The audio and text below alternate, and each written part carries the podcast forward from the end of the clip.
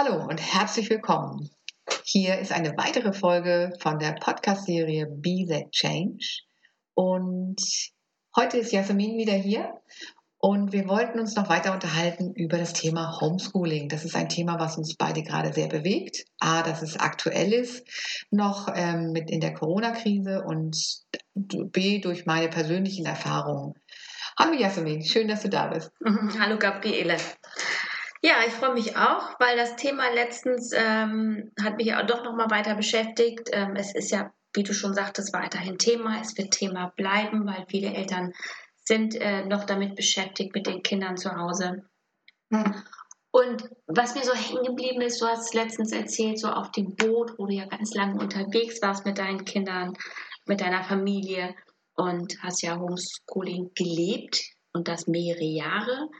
Und da würde mich ja noch mal interessieren, welche Formen es noch so gab. Also vielleicht gibt es ja irgendetwas, was, was hier auch die Eltern äh, mitnehmen können. Vielleicht eine Idee, die noch nicht so hier äh, vielleicht so präsent ist. Also erzähl doch noch mal, ähm, was es doch so für Möglichkeiten gab.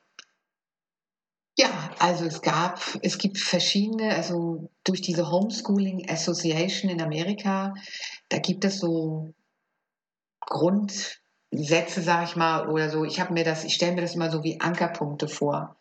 Die, ähm, die sagen zum Beispiel, oder die, so habe ich das gelernt oder angenommen, wenn dein Kind zwei Jahre in der Schule war, dann gibt es das Unlearning. Das heißt, dass die zwei Monate lang keine Schule haben. Mhm. Denn es gibt in der Schule werden ja auch gewisse Muster und Systeme und ähm, Strukturen. Strukturen gelebt. Und wenn man Homeschooling macht, ist es alles ganz anders. Mhm. Und der eine ist zum Beispiel ein Morgenmensch, der kann morgens um sechs aufstehen mhm. und lernt dann bis um acht. Und dann gibt es ähm, den anderen, der ist einfach ein Morgenmuffel und der kann, der hat seine Hochkonjunktur von zehn bis um zwölf. Mhm. Genau, das kannst du Und das rauszufinden, das war ganz spannend. Also Unlearning nennt sich das. Mhm. Und wir, meine Kinder waren also zwei Jahre aus der Schule, äh, zwei Jahre in der Schule mhm. und auf dem Boot erstmal zwei Jahre, äh, zwei Monate lang nichts machen. Ich sagte, das war total anstrengend. Was also, das? Ja, dieses Loslassen der Struktur mhm.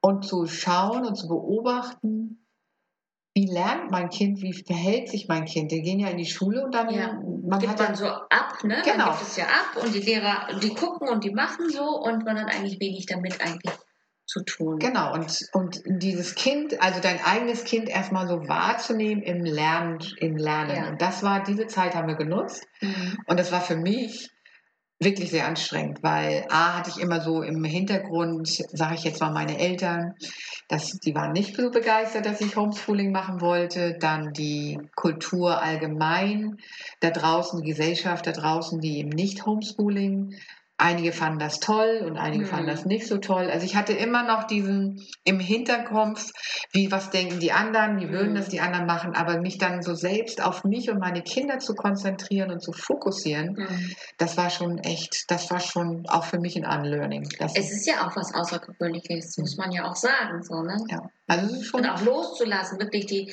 loszulassen, wie es war, zu sagen, so jetzt fange ich neu an und es ist eine neue Zeit. Und das ist natürlich, weißt du, was ich da, da tun, also da fühle ich gerade so mit den Eltern mit.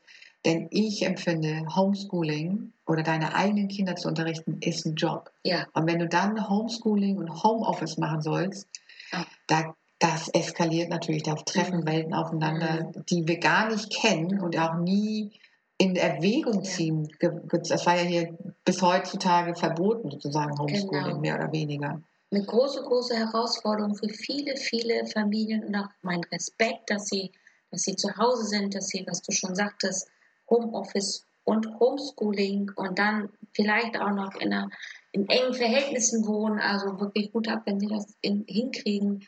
Einfach ist es nicht. Ja. Das auf jeden Fall. Also da geht mein Respekt auch raus. Ja. Ich weiß, wie das ist und wie gesagt, dieses Loslassen und vielleicht hilft es nochmal dem einen oder anderen zu hören, diesen Druck rauszunehmen. Normalerweise, wenn man in das Homeschooling-Programm geht, an, geht man in das Unlearning. Und das heißt eben erstmal den Raum zu geben, sich selber darin zu finden, wie lerne ich eigentlich. Mhm. Ganz wichtig, ganz, ganz wichtig. Wie hast du das denn herausgefunden, wie deine Kinder lernen?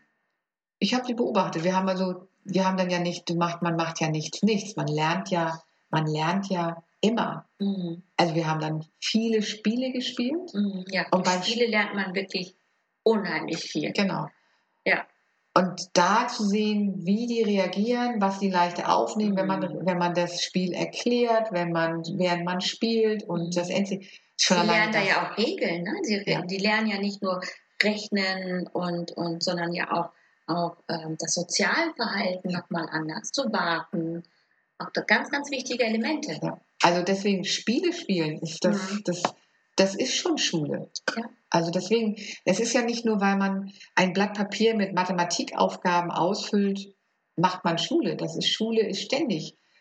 Selbst wenn es ein Kuchenbacken ist und auszurechnen, wie viele, wie viel Gramm man braucht, wie viel Milliliter man braucht. Also es ist, es ist Kuchenbacken. Mhm. Essen, Einkaufen, es ist Mathematik, ist in unserem täglichen Leben drin. Und wenn man das schön verpackt, dann ist das, das ist Unlearning. Also man nimmt sozusagen die Schule in das tägliche Leben und beobachtet dabei. Schön. Da fällt mir ein, wir haben, äh, unser Sohn war noch im Kindergarten und äh, mein Mann hat immer gekniffelt mit ihm. Und er war so gut in Rechnen, das war so unglaublich. Und ohne Stress, ohne irgendwas, sondern durch, durch das Spielen hat er super, super gut Mathe. Ja. Wir haben zum Beispiel ganz viel gescrabbelt und ähm, Rommikop gespielt. Ja, Also es sind so ganz einfache, traditionelle ähm, Spiele, die jeder Mhm. hat. Das Mhm. ist auch keine große Investition, Ja. sage ich mal. Man kann sich auch die, die, ähm, die, das ABC, das Alphabet auf ähm, Karten schreiben, Mhm. Stadt, Land, Fluss damit zu spielen. ja, Also das ist, Mhm. das ist endless. Man Ja. braucht also nicht wirklich viel Geld auszugeben Mhm. und die Ressourcen sind eigentlich in uns drin, weil wir es selber als Kind Mhm. schon so Mhm. gespielt haben. ja. Dann ist total interessant zu wissen, wenn du vier Stunden Schule machst, normalerweise im Unterricht, Mhm. dann brauchst du nur 20 Minuten Homeschooling zu machen. Oh, das ist ja ein Riesenunterschied. Ja. Weil du das ja natürlich sehr konzentriert machst. Mhm. Und das ist genauso, alles, was nach 20 Minuten ist, geht hinten wieder rüber. Also deswegen, da ist diese Regel, weniger ist mehr, Mhm. kommt da ähm, zutage. Und Also vielleicht können sich das auch nochmal ganz viele Eltern zu Gemüte Ja. und ins Herzen reinsinken lassen. Man muss keine vier Stunden Schule machen, Homeschooling. Das ist so Mhm. konzentriert. Das ist, als wenn die acht Stunden in der Schule Ja. schon sitzen. Ist ein, ist ein guter Tipp nochmal von dir, dass du das nochmal sagst. Das ist nicht wie in der Schule, auch wenn Kinder dann da sitzen und äh, unbedingt äh, die Seite zu Ende machen müssen und erst aufstehen dürfen, zum Beispiel, wenn sie fertig sind. Und die sitzen da ein, zwei Stunden, drei Stunden. Das würde ich auch sagen, auf jeden Fall darauf zu achten, dass sowas nicht zu machen. Also wirklich, es sollte Spaß machen. Lernen soll Spaß machen. Weil ich, ich liest du ein Buch, was dich, was dich nicht interessiert? Genau, tue ich nicht. Nee. Und wenn, dann klappe ich wieder zu. zu. Genau. Und natürlich soll man die inspirieren, aber man kann ja was gucken, was wo ein Interesse da ist. Und es ist doch viel mehr, also viel schöner, wenn man irgendwas liest oder sich mit was beschäftigt, dann öffnen sich die ganzen Zellen da oben, die ganzen Gehirnzellen schreien nach mehr. Und das Ja. Herz erst recht. Da gehe ich total mit, aber es wird jetzt einige Eltern wahrscheinlich geben, die sagen sowieso, es gibt doch bestimmte Bücher, das müssen sie le lernen, das können wir ja nicht selber bestimmen. Ja, das ist so. Und aber da auch zu gucken, dass, ähm, dass man das trotzdem, wie du schon sagtest, irgendwie nett verpackt und fragt und guckt und äh, dass die Kinder auf jeden Fall Spaß daran haben. Mit Spaß lernen sie viel, viel mehr. Ja, auf jeden Fall. Also ich denke mal, dass die ganze Homeschooling-Geschichte und Corona-Zeit ist auf jeden Fall eine große Veränderung, das ist auf jeden Fall klar. Mhm. Aber vielleicht ist es auch eine große Chance, etwas so anderes zu gestalten für unsere Kinder. Eine andere, eine neue Form der, Ja, des ähm, Lernen und des Miteinandersein. Mhm. Also ich glaube gerade für Familien, das Miteinandersein mhm. auf eine kreative Art. Also ich glaube, wir haben das wirklich jetzt in der Hand, etwas zu verändern Mhm. und dann ein großer Teil drin davon zu sein. Das wäre mir ganz, ganz wichtig.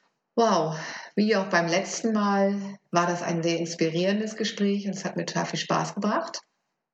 Und wir haben uns überlegt, dass wir uns noch öfter zusammensetzen werden mit Themen, die dich und mich bewegen und würden uns freuen, wenn ihr auch dabei sein wollt. Wenn es vielleicht gibt es auch das eine oder andere Thema, was dich bewegt. Und sicherlich möchtest du gerne wissen, was für Themen. Und da, das können wir noch nicht so genau sagen, weil wir nämlich da improvisieren werden. Und wer ist hier der Spezialist für Improvisieren? Jasmin, was fällt dir ein, wenn ich sage Improvisation? Ja, beim Improvisation fällt mir natürlich ein, dass, ähm, also ich, ich, ich mache ja Improvisationstheater seit über 20 Jahren und ähm, was Improvisieren bedeutet, ist ja nicht nur auf der Bühne, sondern tagtäglich. Das bedeutet im Hier und Jetzt zu sein. Das bedeutet annehmen und loslassen können. Und darüber können wir gerne nächste Woche sprechen. Darüber freue ich. Darauf freue ich mich jetzt schon und gerne improvisiere ich mit dir über Themen, die dich und mich bewegen. Also, dann bis dann. Schönen Dank, dass ihr zugehört habt. Schönen Dank, dass du da warst. Tschüss. Tschüss.